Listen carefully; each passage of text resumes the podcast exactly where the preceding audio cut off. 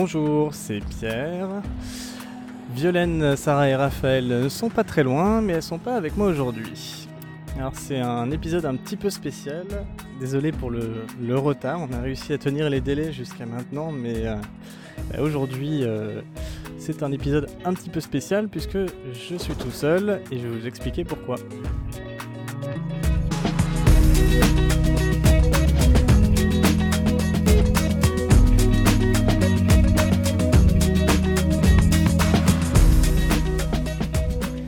Bienvenue dans l'épisode 9.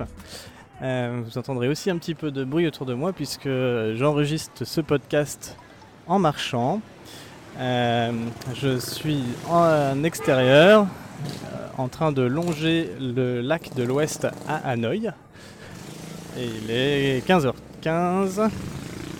Et donc je vais faire un petit tour du lac en vous racontant nos dernières aventures à Hanoï ainsi que euh, notre road trip à moto euh, qu'on a fait donc pendant 4 jours au nord-ouest d'Hanoï, euh, le long de la rivière Noire et sur le lac de Takba.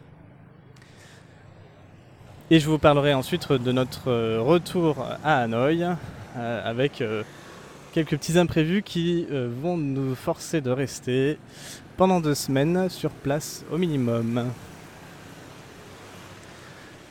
Alors, moi je ne vais pas laisser euh, durer plus le suspense. Pourquoi, suis-je seul Pourquoi suis-je en extérieur Et pourquoi est-ce que je décide malgré tout de euh, faire le podcast pour garder les rythmes et, garder les petits rituels parce que ça fait du bien euh, Et ben voilà, Violaine a chopé la dingue.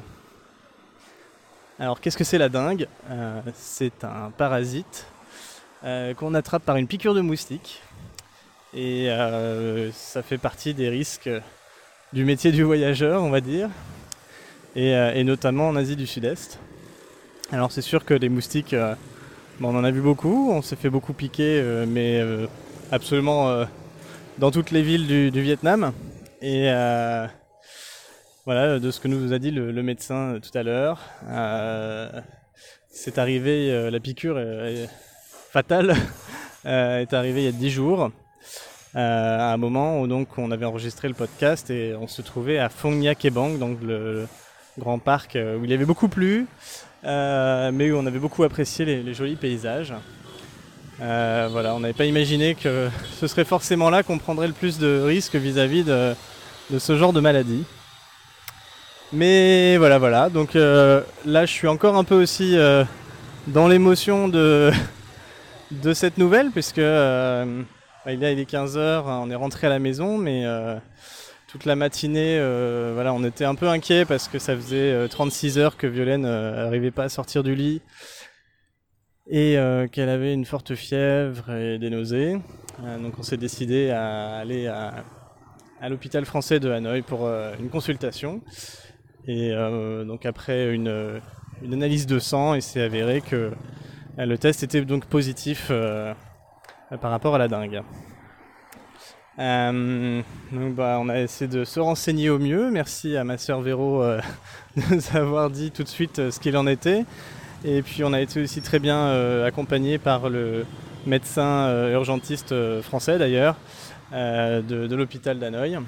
Et donc il nous a expliqué très clairement les choses.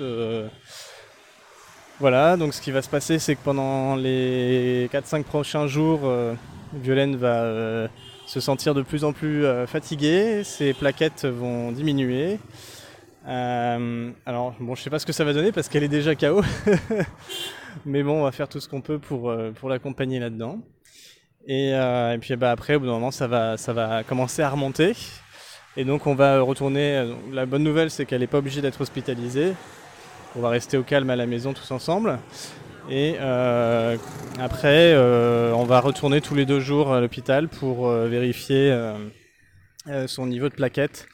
et surtout d'ici 7 jours, qu'il n'est pas trop descendu et qu'il commence en effet à remonter. Donc ça, c'est la majorité des cas, visiblement. ça se déroule de cette manière. et en gros, d'ici une bonne semaine, 10 jours, elle devrait se sentir mieux et ben on pourra repartir pour de nouvelles aventures. et je dirais que là, pour le coup, on s'était vacciné sur tout ce qu'il fallait. On n'a pas de regrets à avoir et de. dire, on n'a pas pris de, risques vis-à-vis de ça, justement.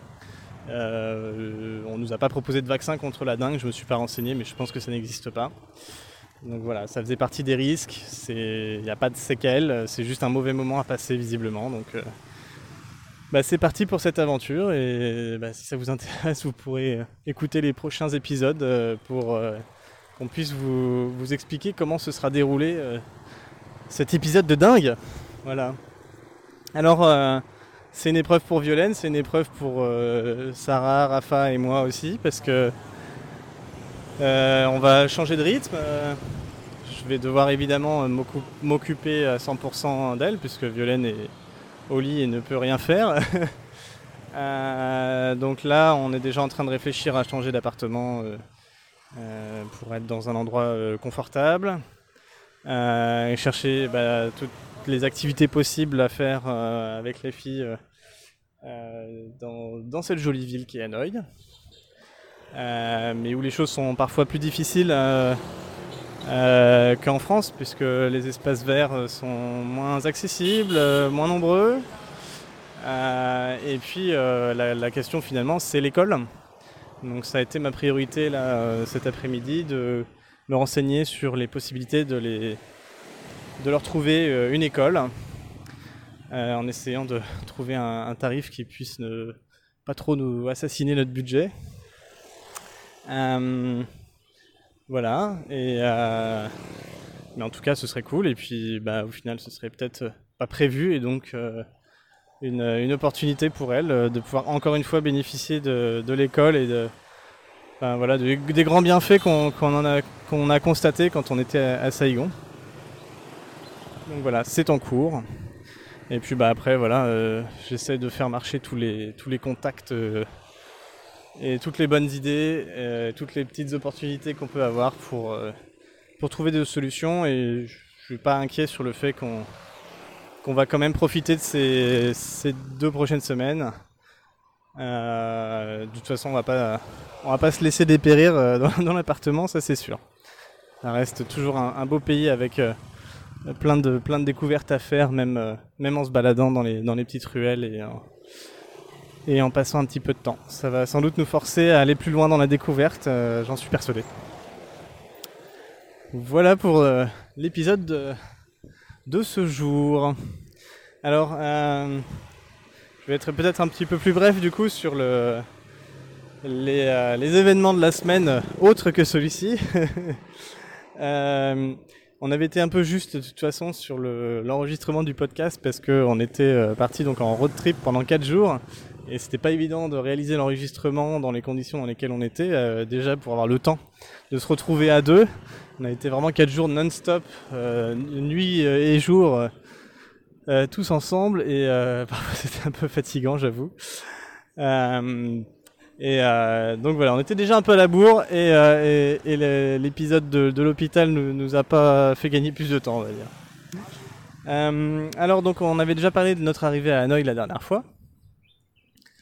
Alors ça c'est amusant, il y a un monsieur qui est en train de se baigner dans le lac de l'Ouest, donc le lac que je suis en train de longer.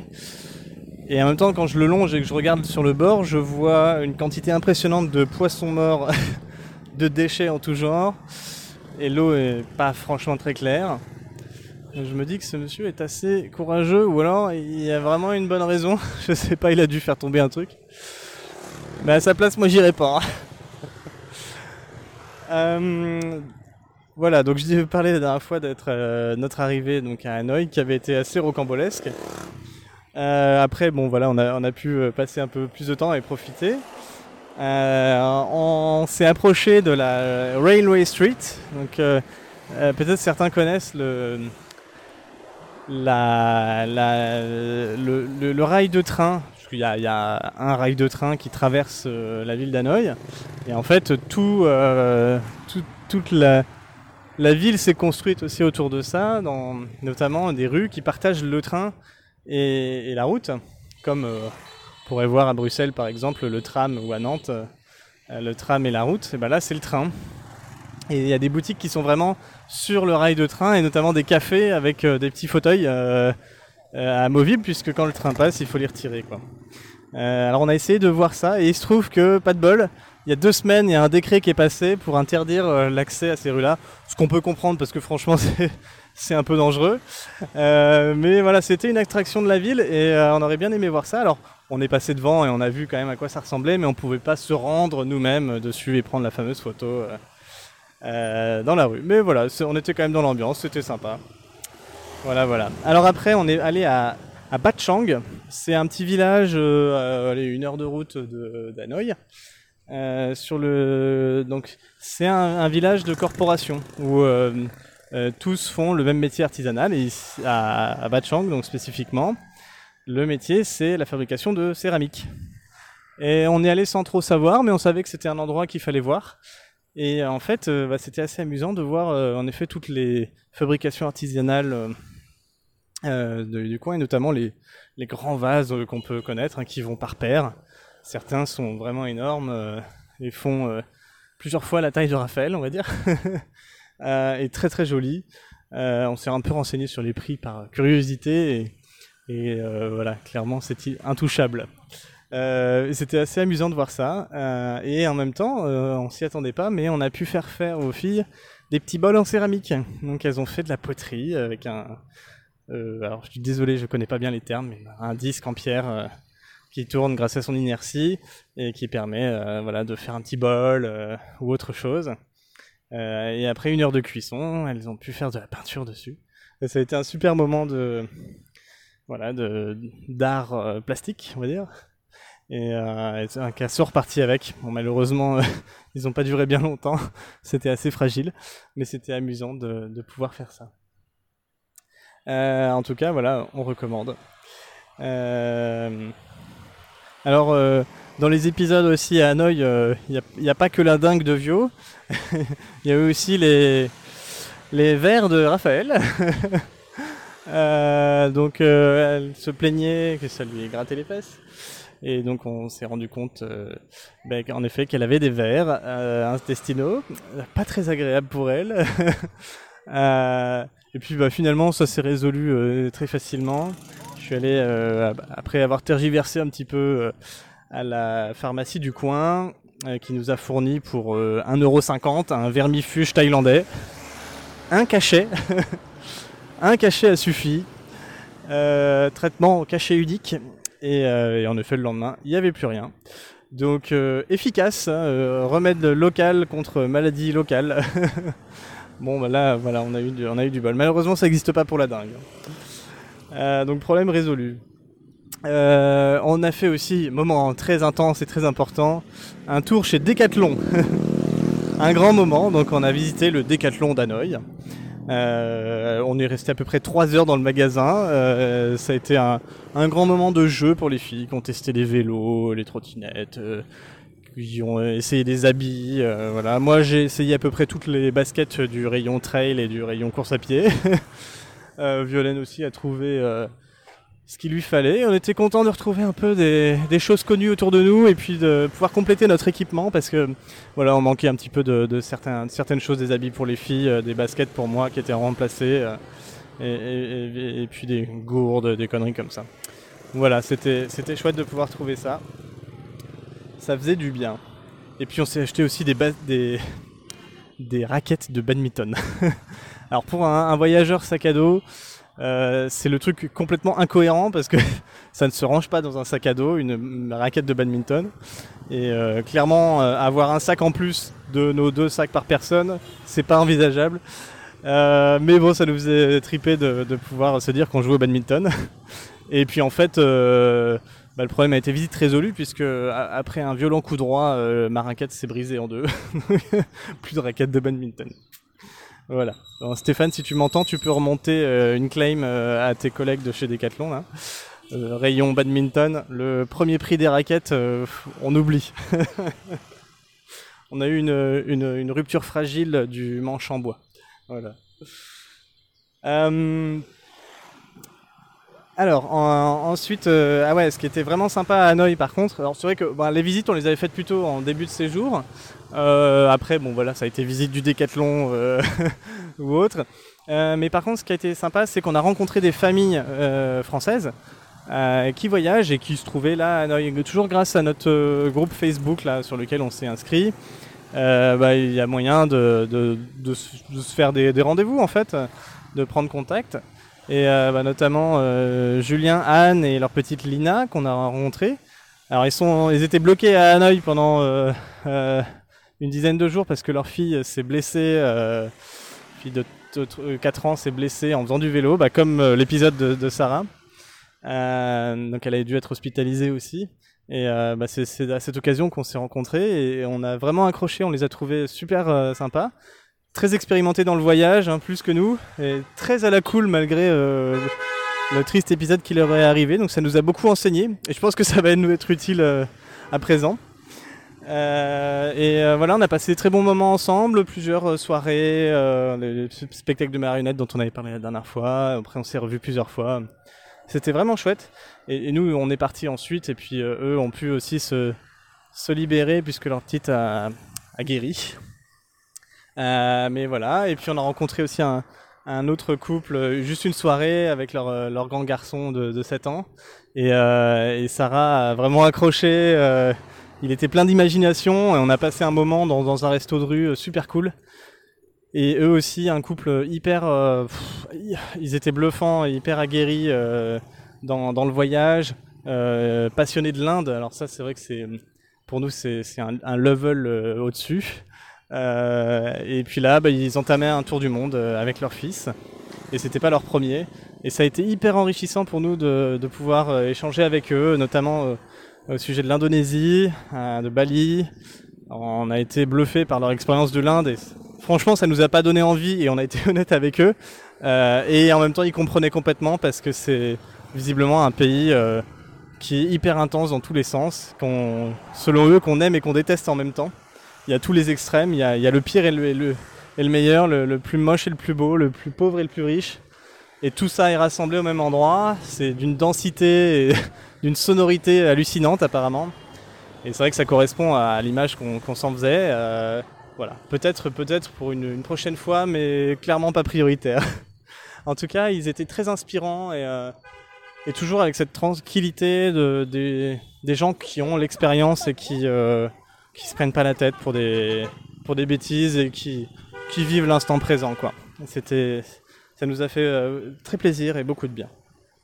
Voilà, donc euh, c'était cool d'échanger avec toutes ces personnes.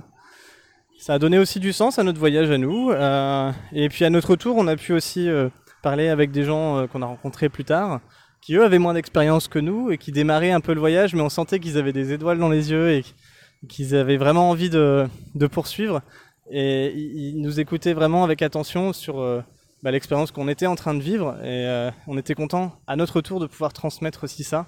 Et c'est vrai que cet échange, euh, il, est, il, il agréable dans les deux sens en fait. Alors justement, ces personnes-là, on les a rencontrées dans notre road trip qu'on a fait après Hanoï. Alors c'était pas facile de s'organiser, on découvrait un peu tout ce fonctionnement-là. Euh, bah, le fait de partir à moto, on roule à moto maintenant depuis deux mois au Vietnam, alors en étant à quatre sur la moto, mais partir pour quatre jours avec euh, les bagages, à quatre sur la moto, c'était une autre paire de manches. On a beaucoup hésité à prendre deux motos, mais Violaine se sentait pas non plus hyper euh, à l'aise euh, de conduire euh, sur une longue distance. Euh, et en même temps, on avait vraiment envie de le faire, de, partir, d'être autonome, euh, d'aller nous-mêmes à la rencontre des, des, des, villages et des paysages. Euh, et donc, on s'est dit qu'il y avait quand même moyen d'y aller. Alors, ce serait pas confortable, mais de prendre une moto adaptée, une moto à vitesse, qui permettrait justement de monter les grandes collines du nord Vietnam. Et puis bah voilà, je suis, je suis allé échanger mon scooter contre, contre une moto à vitesse euh, à Hanoï et bam, euh, on est parti. Alors euh, merci à, à, Romain qui a pu, euh, euh, donc un Gazar que j'ai contacté euh, qui habite à Hanoï, qui m'a conseillé cette région-là. Et puis bah, par nous-mêmes, ensuite on a construit un, roadbook qui nous correspondait. Alors évidemment, les distances et le temps sont complètement différents d'un road trip moto qu'on pourrait se faire en France. hein. Là, euh, en gros, les étapes faisaient moins de 150 km et ça nous prenait clairement la journée à rouler. Puisque la vitesse moyenne euh, sur les routes au Vietnam, même les grosses nationales, ça va être euh, allez, 40-50 km heure. Et, c'est épuisant, donc il faut faire des pauses. Et en plus, on est quatre, donc il faut faire encore plus de pauses. Alors évidemment, on a pu euh, faire du relais. Alors, je conduisais quand même plus, mais Violaine a, conduit sur quelques, distances tous les jours. Et ça a été bien de pouvoir se remplacer. Euh, et puis, par contre, filles étaient relativement bien, à l'aise et sages sur la moto. Ça n'a pas été un souci pour elles. Et euh, donc, on a commencé un premier jour, euh, donc 150 km pour aller de Hanoï jusqu'à Mai Chau. M-A-I, plus loin C-H-A-U. Et le Mai Chau, euh, très joli village, plutôt touristique, hein, mais euh, on sent qu'il y a vraiment euh, euh, des racines assez fortes de population euh, locale, euh, des ethnies mi- minoritaires. En tout cas, voilà, la sortie de Hanoï a été ok. On a pris donc une grosse nationale pour y aller au début. C'était vraiment impressionnant. Parce que là, la conduite change. De toute façon, on réduit les risques en conduisant tranquillement, pas vite, et en gardant bien en tête que on est un moustique euh, sur la route en tant que en tant que petite moto. Euh, et là, clairement, les bus et les camions sont vraiment impressionnants. C'est-à-dire qu'ils prennent vraiment toute la place sur la route. Qui viennent d'en face ou de derrière, c'est eux qui passent. Alors, ils ont toujours la bonté de klaxonner hyper fort pour prévenir qu'ils vont doubler ou passer. Et c'est franchement utile parce que sinon, euh, on a toujours les yeux rivés sur le, rétroviseur. Euh, et en fait, on- au début, c'est hyper impressionnant, c'est effrayant même. Mais bah voilà, après une expérience de 4 jours, on se rend compte que bah, ça se passe quoi. Euh, on prend le rythme, on se, on se fond un peu dans la masse, on suit les autres motos pour voir comment ils se comportent et comment ils font. Oui, plusieurs fois, euh, on a dû s'écarter euh, du bitume pour rouler sur la terre parce qu'il y avait un bus qui doublait un camion et qui arrivait en face. Bien qu'il nous ait vu longtemps à l'avance, il considère pas euh, qu'il ne peut pas doubler. hein. il considère que nous, en tant que moustiques, ben, on doit s'écarter. Et il nous laisse euh, souvent une petite bande de bitume pour pouvoir passer malgré tout. Euh, faut être bien concentré, c'est impressionnant et je pense qu'on on le fera le, le moins possible parce que quand même c'est un peu chaud. voilà, en tout cas ça a été une expérience et euh, heureusement on n'a pas pris trop les grosses nationales euh, et on a pu vite euh, dès le deuxième jour sortir sur des petites routes où là le paysage était dingue, dingue, dingue. Parfois des routes en bon état, parfois en moins bon état.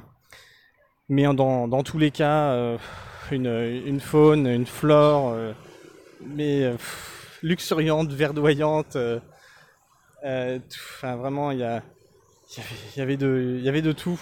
Et, euh, c'était, super beau. On a longé une rivière, la rivière Noire. Euh, on a longé des, lacs. Et à chaque fois, on était dans des endroits avec pas mal de, de relief. Et, et ça donne tout de suite un aspect vraiment magique. Et on s'est retrouvé dans des endroits aussi très calmes, avec très peu de passages. Ça fait du bien aussi. Je pense que vous entendez toujours autour de moi la circulation incessante. Donc on est content quand on sort de tout ça. Euh, donc le premier soir à Mind Show, on a dormi dans un homestay. Alors j'en avais parlé la dernière fois. hein, c'est un accueil chez l'habitant, alors plus ou moins euh, réaliste. Mais là, voilà, c'est une maison à l'ancienne, euh, en bois, sur pilotis, euh, qui accueille euh, des, des touristes et qui les font dormir euh, comme les Vietnamiens de cette minorité ethnique. Donc sur des futons. Il y a des fenêtres sans vitres avec quelques rideaux. Et c'est une atmosphère euh, hyper agréable. C'est très chaleureux parce que tout est en bois. Et euh, maison sur pilotis avec un plancher en bambou. euh, c'est assez euh, mobile, mouvant. Mais c'est très rigolo et les filles ont adoré. C'était vraiment comme un jeu. On dormait dans une cabane, quoi. Comment? Elle est très très cool la ville. Ouais. Pourquoi? Parce que avec, toutes, avec tous ces arbres euh, qui forment des, des trucs incroyables, euh, c'est trop beau. Du coup, j'aime bien cette ville, elle, est, elle a l'air très cool. Et notre maison Bah oui, sauf qu'il n'y a pas vraiment de toilettes. Et elle ressemble à quoi notre maison? Bon, elle ressemble un peu à un vieux chalet. Ouais. Un coq Et elle est fabriquée euh, avec quoi? Avec du bambou, Mhm. du bois, Ouais. De la paille. Est-ce qu'il y a des fenêtres? Bah pas vraiment, mais des fenêtres euh, sans verre. Parce qu'au Vietnam, il n'y a pas vraiment de fenêtres en verre. Bon, si, il y en a. Bah oui, mais pas vraiment. Trop. Mais Pas pas, trop. pas dans notre euh, cabane de ce soir. Oui. Il n'y a pas de vitraux dans les fenêtres. Voilà, c'était c'était très chouette. Et c'est ce soir-là qu'on a rencontré ce couple de Belges qui commençait le voyage et qui faisait euh, deux semaines au Vietnam. Et on a, beaucoup apprécié notre euh, discussion et, et cette rencontre. Euh, donc voilà, on a vu euh, vraiment des, très beaux paysages, j'en parlais tout à l'heure. On, a pu voir aussi de la, misère sur la route. Alors en sortant d'Hanoï dans les faubourgs, il n'y a pas euh, beaucoup de gens euh, très pauvres, miséreux, euh, comme parfois même on peut voir en France. Euh, on n'en voit pas euh, trop, et c'est pas le même aspect en tout cas. Et en dehors de la ville, euh, il m'a semblé en, voir, en avoir vu plus, des gens vraiment habillés en guenilles, euh, mais comme au Moyen Âge, quoi, et qui euh, ramassent, des déchets, qui ramassent des, des- des déchets à recycler, quoi, des bouteilles, des canettes qui s'aident d'un vélo pour porter tout ça. C'était assez éprouvant aussi de voir plusieurs euh, vieilles dames, le dos complètement courbé mais à 90 degrés, en train de, porter un sac avec une lanière, euh, euh, autour du front. Et, mais des, vieilles dames rachitiques qui avaient, semble-t-il, 80-90 ans et qui marchaient sur la route au milieu de nulle part avec un sac énorme rempli de, bois, de végétaux dans, dans tout genre. C'était. Euh, on se dit, mais comment on peut permettre euh, aux gens de, vivre euh, cette misère. C'était vraiment impressionnant. Euh, et puis, bah, parfois aussi des gamins euh, habillés aussi euh, avec beaucoup d'habits troués, euh, tout sales, et qui sont un peu livrés à eux-mêmes. Enfin, c'est l'impression que ça donne en tout cas, au bord de, la départementale, et, euh, et qui vendent deux trois produits de la ferme sur un tapis. Ça fait bizarre aussi, c'est vrai que ça fait une belle photo, c'est mignon, mais euh, je sais pas, derrière, euh, on se dit vraiment que ça doit pas être très gai, quoi. Euh, donc on est arrivé, euh, deuxième étape, à Phu Yen, P-H-U-Y-E-N. Là, donc, on a fait donc, deux très belles journées de, moto, toujours dans les montagnes, les mêmes paysages, donc des rizières, euh, des, euh, des bananiers, des eucalyptus, euh, des... Là, je, me souviens plus exactement, puis surtout, je, connais très mal la flore locale et, et tout- toutes ces essences de bois, mais voilà, il faut regarder les photos et, si vous êtes curieux, allez regarder un peu sur, internet. Mais c'est- tellement beau et et il y a une atmosphère très, très, très apaisante euh, lorsqu'on se balade euh, dans ces, dans ces coins. Voilà. Euh, et donc je disais ça parce qu'arrivé à Fouillenne, voilà, on n'avait pas prévu d'hôtel. Enfin, la veille au soir, on avait appelé un hôtel au pif parce qu'on avait eu beaucoup de mal à trouver. Et puis finalement, on nous a montré qu'il existait un hôtel. Euh, ça nous disait pas grand chose. On s'est dit, bah voilà, on réserve, ça nous sécurise, et puis on verra bien arriver sur place. Donc on arrive sur la ville, qui est quand même une grosse ville. Puis on avait vu sur le chemin en fait qu'il y avait beaucoup de stations essence déjà, parce que c'était une des inquiétudes aussi. Et puis des hôtels même dans des, dans des petits villages quoi. Et, euh, et puis ça m'a rappelé aussi des expériences en Chine où en effet on peut dormir n'importe où quoi. Et, euh, et puis bon on se dit ouais, on va visiter un peu la ville et on, se rend compte, euh, c'est Vio qui a trouvé dernier moment avant de quitter la ville une pancarte euh, pas éclairée avec marqué An An Hotel. Ok bah vas-y go on y va. En fait, il faut quitter la grosse route, monter euh, dans une petite ruelle, euh, voilà, le truc qui commence à sentir bon là.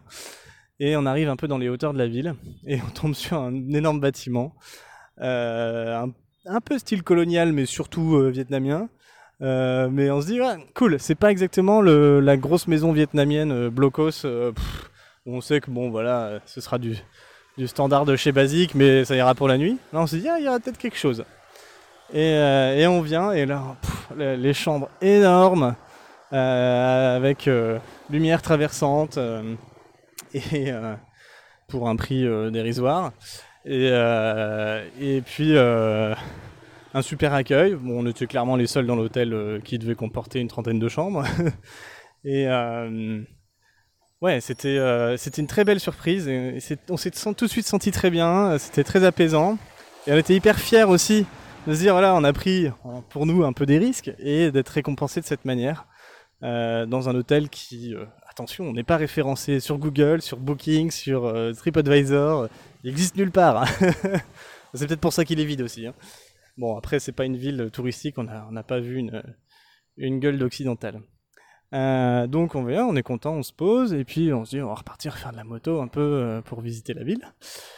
Et donc Violaine euh, veut reconduire après un petit arrêt, et là la moto démarre plus.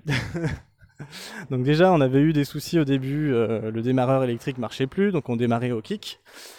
On avait toujours eu beaucoup de mal à mettre la clé, elle bloquait. Alors parfois on mettait 5 minutes avant de pouvoir juste tourner la clé de contact. C'était un peu flippant et tout ça. Mais là vraiment c'était démarre plus de chez démarre plus, le kick était bloqué. Et là putain, on est euh, pile au milieu de notre road trip. Euh, on doit être un bon 200 bornes de Hanoï, c'est-à-dire euh, deux journées de route. Et ok, et on est dimanche soir. Et, ça y est, il va faire nuit. Mais bon, euh, voilà, on sait qu'on est au Vietnam et qu'on va pouvoir trouver de l'aide euh, n'importe où. Et après euh, un petit moment de flottement, euh, on décide de revenir en marchant, en poussant la voiture vers la ville. Là, des étudiantes en vélo nous accostent et nous disent hey, coucou en anglais.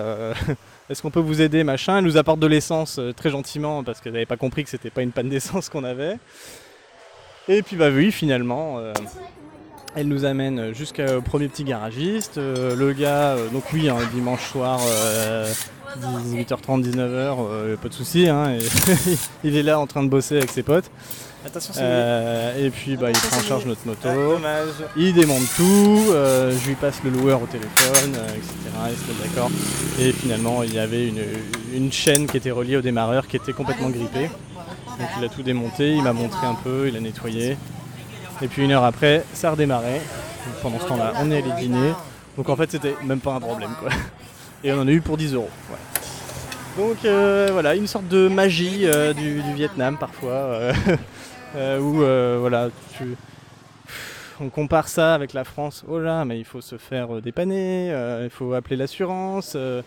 ah bah oui, mais monsieur, moi, la voiture, là, je pourrais pas vous la faire avant trois jours, etc. bon, après, il y a d'autres solutions aussi. hein. Il y, a- des trains qu'il n'y a pas forcément en Vietnam, et voilà. Mais euh, là, je sais pas, moi, j'étais même pas blasé. euh, Je savais que ça allait marcher. Et, euh, et en effet, voilà. euh, j'avais confiance et, je pouvais. Donc au final, ça n'a même pas été un épisode dramatique. Alors ensuite, voilà, euh, on a eu oui, euh, donc on est reparti euh, sur une très belle route, donc en direction du lac de Tagba, T-H-A-C-B-A. Euh, cette belle route, euh, parfois en excellent état, avec des très beaux virages, ça donnait vraiment envie de récupérer ma vieille Triumph Tiger 1050 euh, et d'en profiter. J'en ai croisé d'ailleurs quelques-unes, des gars qui devaient bien se faire plaisir. Toujours est-il, moi j'étais super content de pouvoir profiter de ces endroits et de ces moments, mais avec toute la famille.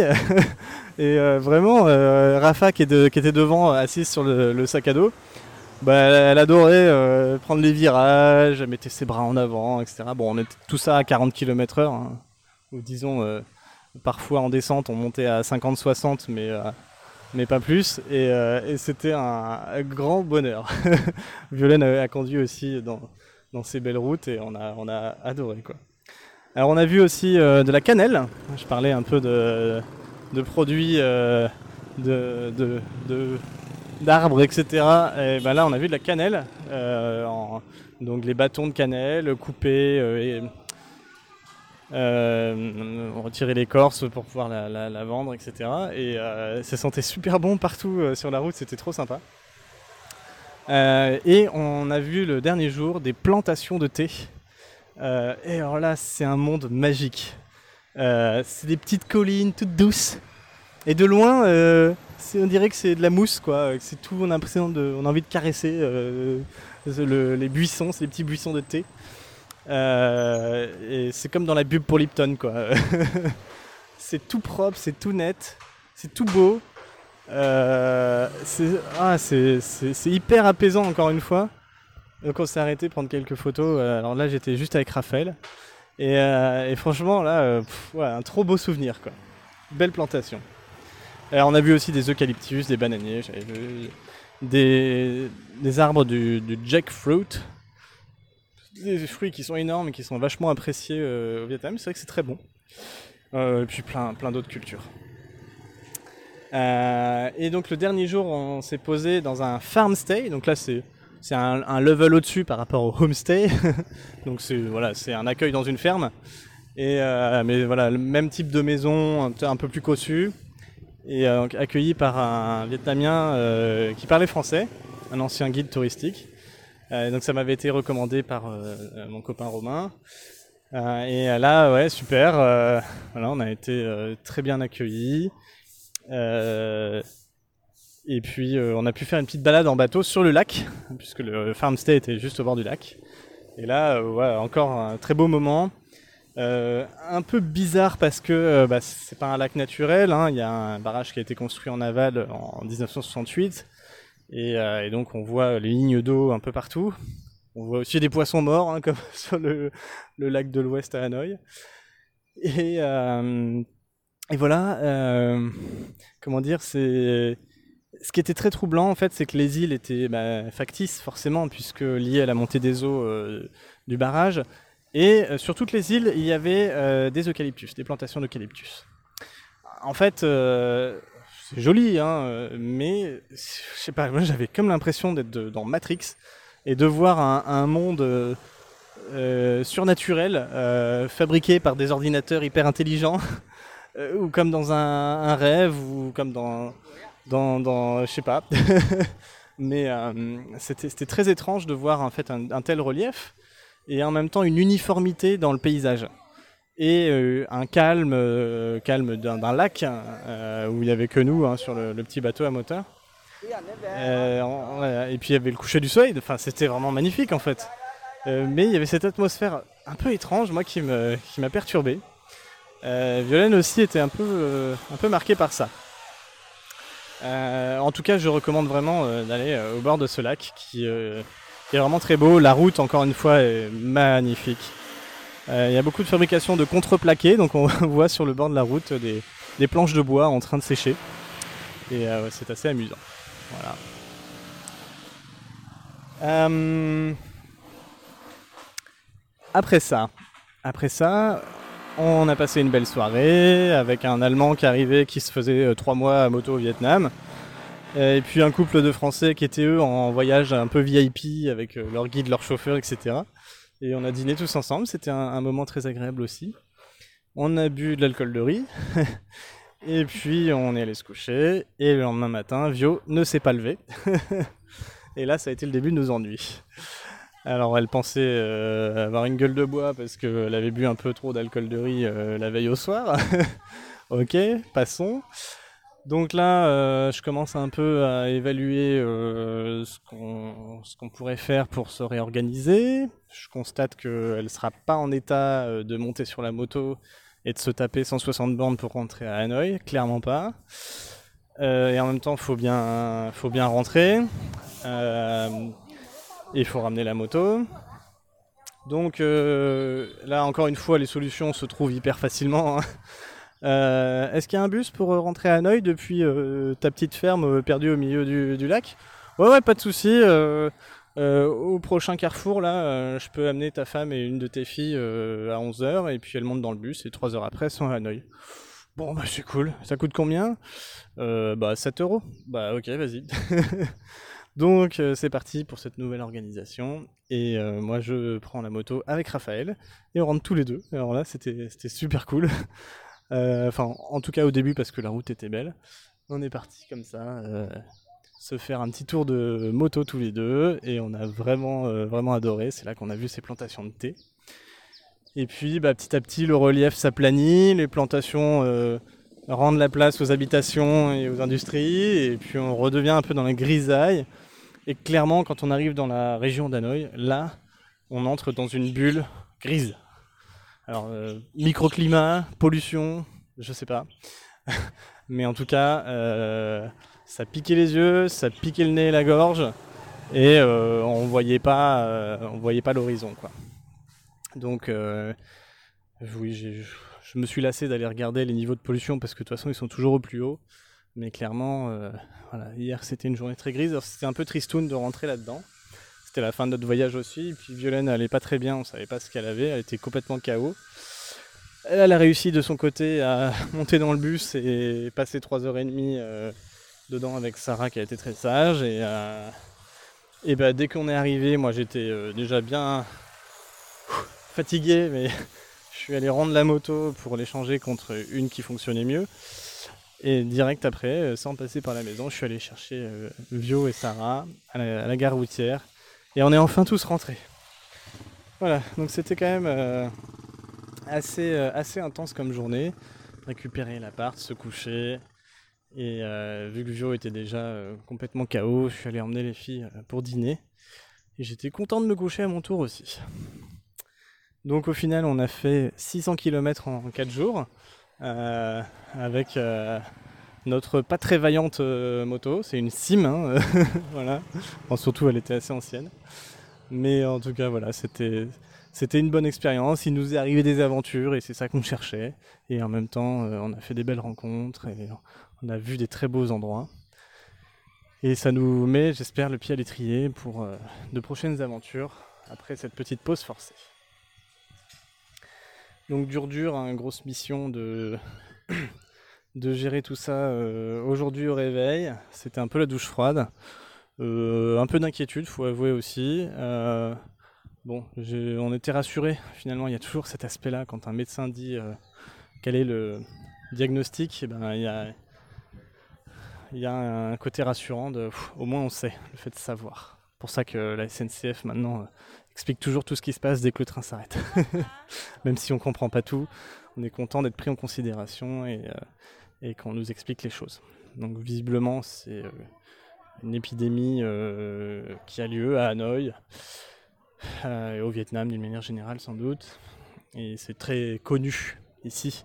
Donc il y avait visiblement aucune inquiétude dans, dans le, discours du, médecin et clairement une, habitude euh, de ce genre de diagnostic.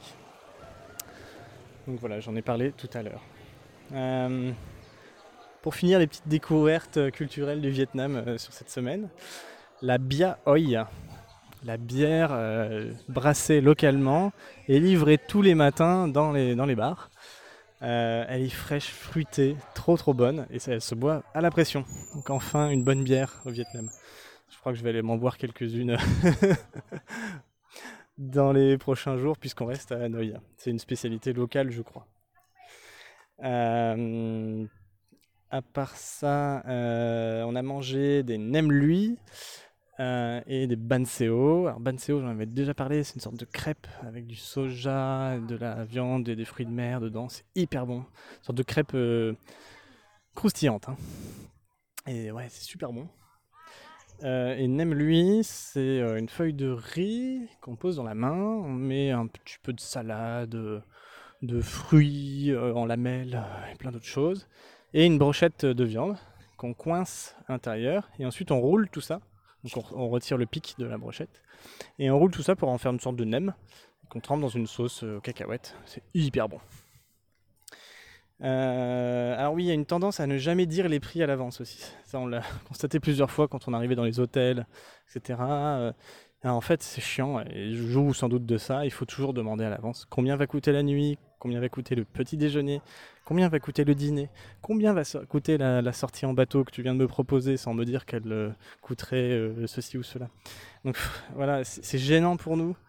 Peut-être que les Vietnamiens sont très à l'aise avec ça, ou peut-être pas. Mais euh, bah, on s'est fait surprendre plusieurs fois et c'était un peu agaçant. Surtout que bah, nous, les filles, elles ne mangent pas comme comme, euh, comme les grands, et souvent on se prend deux plats et on partage avec elles, ça suffit amplement.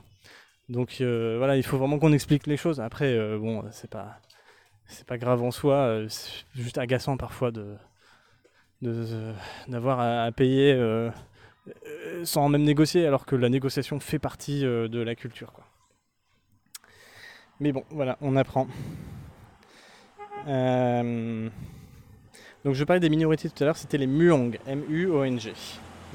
Voilà, donc euh, on a vu des, très beaux costumes et euh, la, voilà, la vie euh, dans, les, dans les rizières avec les, les chapeaux pointus et tout ça, les buffles. Et on a appris aussi que les buffles peuvent nager.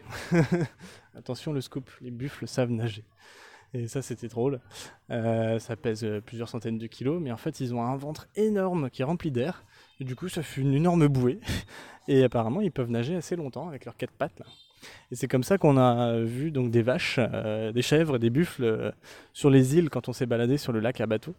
On se pensait qu'ils les transbahutaient en, bateau, et non, non, ils les mettent dans l'eau et puis ils doivent les guider avec un petit bateau. Et hop, rendez-vous sur l'île là-bas pour le pâturage. Quoi. Voilà. Alors après les filles, euh, Raphaël nous a dit qu'elle savait faire un coin d'œil. voilà, ça y est, elle arrive enfin à faire un coin d'œil. Elle n'arrive pas encore trop à le dire bien, mais bon, voilà. Tu, tu me fais un?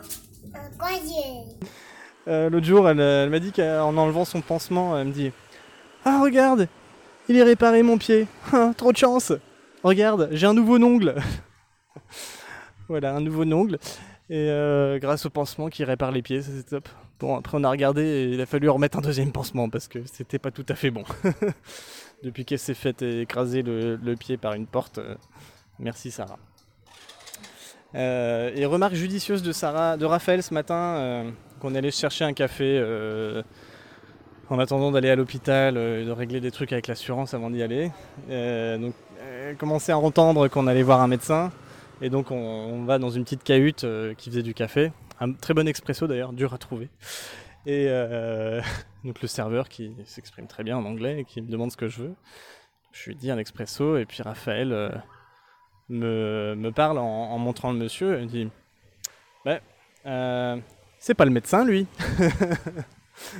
C'était très judicieux de sa part, ça m'a fait beaucoup rire. voilà.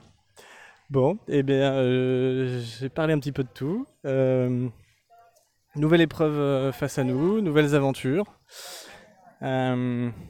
J'essaierai de respecter le timing pour donner des nouvelles via le podcast. Et puis, bah, j'espère surtout qu'on va réussir à, trouver une bonne organisation, tout en sachant que, a priori, pour Violaine, c'est c'est géré, on va dire. Hein.